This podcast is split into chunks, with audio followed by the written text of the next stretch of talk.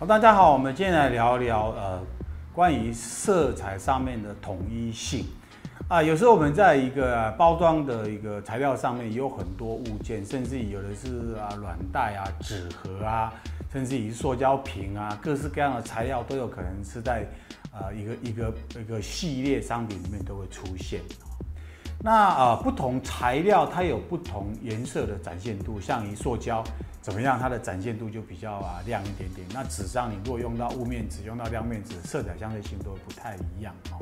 那为了说我们要达到一致的啊品牌形象或包装的设计性的话，其实有一些啊有趣的注意事项，就是我们要啊考虑到这种印刷上面的层级跟它的一个顺序。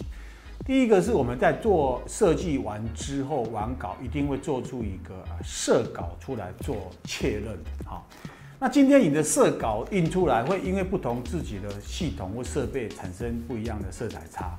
那假设以色稿为基准的话，那塑胶材料他们也可以做一些塑胶样的打样。好，那塑胶样打样，它其实真正只是我们看的只是一个啊样式的一个结果。那最后我们要用一些上机的这种呃材料，真正的塑胶材料，包括它上机用的不同油墨去确认它。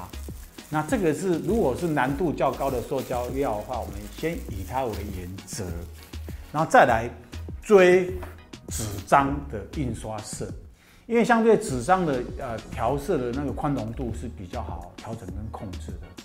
那关于这一个成品上面，它有一些。啊，亮彩、雾彩，还有局部上皮，还有烫金。好，那我们在于打样的时候，可以贴上一个雾面的消光，感觉让这个看出它最后呈现效果。然后贴上亮胶带的话，感觉就有上皮的效果。所以整个最后印刷追色，它是一致性，是这样的程序而来。好，难道不知道？我们今天聊到这边。